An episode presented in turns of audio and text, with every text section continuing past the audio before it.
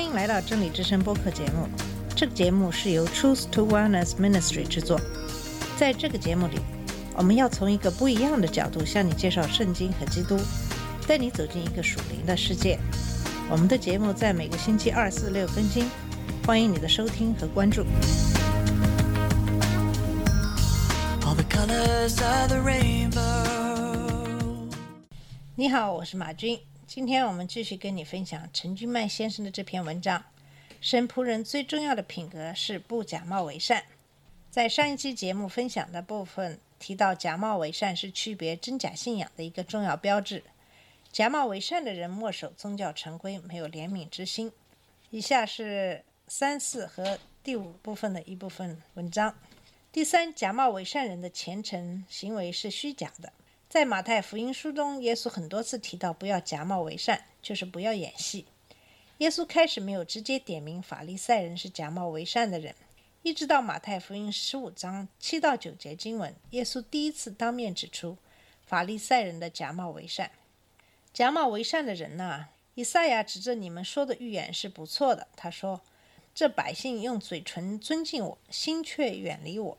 他们将人的吩咐当作道理教导人，所以拜我也是枉然。”耶稣责备法利赛人假冒为善，是因为他们虽然也很虔诚的敬拜神，但他们心里有三个为善的地方。第一，他们用嘴来敬拜神，追求表面形式上的虔诚，实质上是想得到人之间的彼此称赞，而他们的心却远离神，这是用表面的虔诚行为来欺骗自己，掩饰内心的败坏，不求内心的更新。他们把人的规定和人的语言，其重要性等于或超过神的话，即圣经的话。今天的教会中，这种现象仍然普遍存在。多少教会注重敬拜的形式，过于敬拜的实质；注重教会人数的增加，过于信徒的造就；注重教堂美丽，过于教会的见证等。而多少信徒注重基督教的礼仪或不成文的规定，过于自己应当为信仰所付出的代价；注重人之间的关系，过于主耶稣的关系等。这些都是我们应当反省的。第四，假冒伪善的人，能说不能行，言人宽己。耶稣肯定法利赛人的教导是从圣经来的，可惜的是他们言行不一。经文说，那时耶稣对众人和门徒讲论，说文人和法利赛人坐在摩西的位上，凡他们所吩咐你们的，你们都要尽守遵行，但不要效法他们的行为。因为他们能说不能行，他们把难担的重担捆起来，搁在人的肩上，但自己一个指头也不肯动。他们一切所做的事，都是叫人看见，所以将佩戴的经文做宽了，衣上的穗子做长了，喜爱宴食上的首位，会堂里的高位，又喜爱人在街市上问他安，称呼他拉比。这是马太福音二十三章一到七节的经文。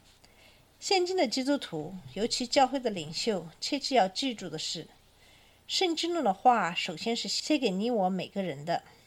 读经首先是为自己需要读。若经文对你自己没有什么帮助，也没有感动，那怎么可能帮助或感动别人呢？第二，我们都是蒙恩得救的罪人。任何人在离开世界之前都不可能对试探完全免疫。从这角度，所有基督徒都在同一水平上。而且保罗特别强调，自己以为站得稳的，需要谨慎，免得跌倒。这是哥林多前书十章十二节。要效法保罗那样，我是攻克己身，叫身服我。恐怕我传福音给别人，自己反被弃绝了。第三，我们仅仅是真理的传播者，千万不要把自己打扮成真理的拥有者，甚至自己就是真理的化身。第四，尽量避免自己成为别人的偶像，要把人带到主耶稣面前，而不是带到自己面前。一旦发现自己已经成为别人的追随对象，应该迅速采取措施切断这种关系，为了不让别人陷入罪恶，也避免自己进入试探。下面是第五部分的文章：为什么假冒伪善是信徒的致命伤？在马太福音的第二十三章里，耶稣用很严厉的词来抨击法利赛人的假冒伪善的宗教行为，害人害己。主耶稣的这段话是在他很快就要被钉死在十字架前说的，听起来很刺耳，但充分表达耶稣多么希望神的子民醒悟过来，摆脱假冒伪善的信仰，回到既能救自己也能救别人的真实信仰。耶稣对假冒伪善法利赛人的剖析，对我们今天仍然有震耳欲聋的提醒。在马太福音二十三章十三到三十二节经文中，耶稣用了七个“或”来形容法利赛人的假冒伪善的信仰。耶稣用“或”的希腊文原意是“哎哎呀”，圣经翻译成“有祸了”或“哀哉”，表达耶稣对法利赛人的叹息和警告，绝不是恶意骂人或诅咒人。经文中，耶稣关于法利赛人期货的层次，可以从。交错排列模式中看出来，第一或是不承认耶稣是弥撒亚；第二或是表面热心宗教但误导人；第三或是错误应用圣经；第四教是不明白圣经的宗旨；第五或是错误应用圣经；第六或是表面虔诚掩盖内心的不义；第七或是不认识并杀害先知的子孙。以上是今天给大家分享的这篇文章的第二部分。不知道大家是不是有一些亲身的感受，感受到一些假冒伪善的行为在我们的周围、我们的教会里发生。我记得在一个美国教会发生的见证，教会的一个秘书到台上，讲述了他上周遇到的一件事，就是有一个年轻的单亲妈妈来到教会，问他们可不可以帮他看看孩子，因为他需要去应聘一个工作。可是孩子却没有人带，他想到教会有可能会提供这样的服务，所以他就碰碰运气来到了这个教会。可是这个秘书对他说：“对不起，我们教会不提供这样的服务。”这个女孩子非常失望的准备离开，可是这个教会的工作人员却听见神对他说：“去帮助这个女孩子。”于是他追了出去，在女孩子还没有离开之前叫住了她，并告诉她教会可以。为她看下孩子。当然，这个见证的结局是非常的美好，也感谢神眷顾他的每一个儿女。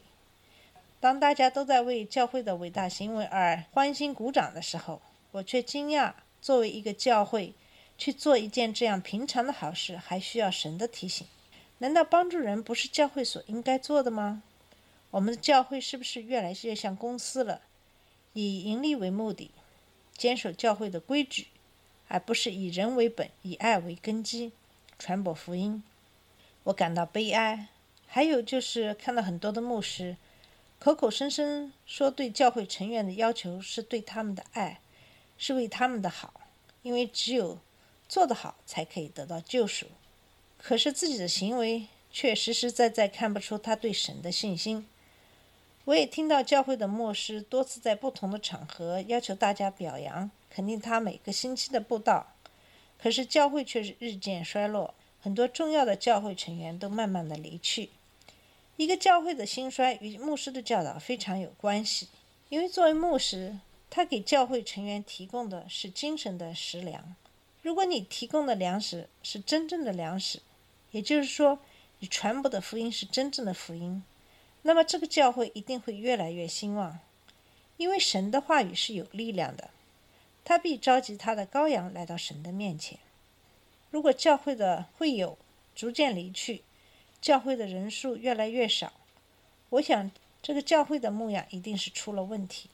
我想每一个基督徒也都可以看看自己教会的情形，看看你的周围是不是也有很多这些假冒伪善的基督徒。好了，今天的节目就到这里，在下期的节目里，我们会跟你分享这篇文章的最后一部分。谢谢你的收听，下次节目再见。这里是真理之声播客节目，真理之声是 Truth to Wellness Ministry 旗下的一个节目，由 Truth to Wellness Ministry 制作和播出。如果你有什么想跟我们分享，请给我们发电子邮件，我们的邮箱地址是 truth to wellness at gmail dot com。你也可以直接去我们的网站 www.truth to wellness.com 浏览更多的信息。下次节目再见。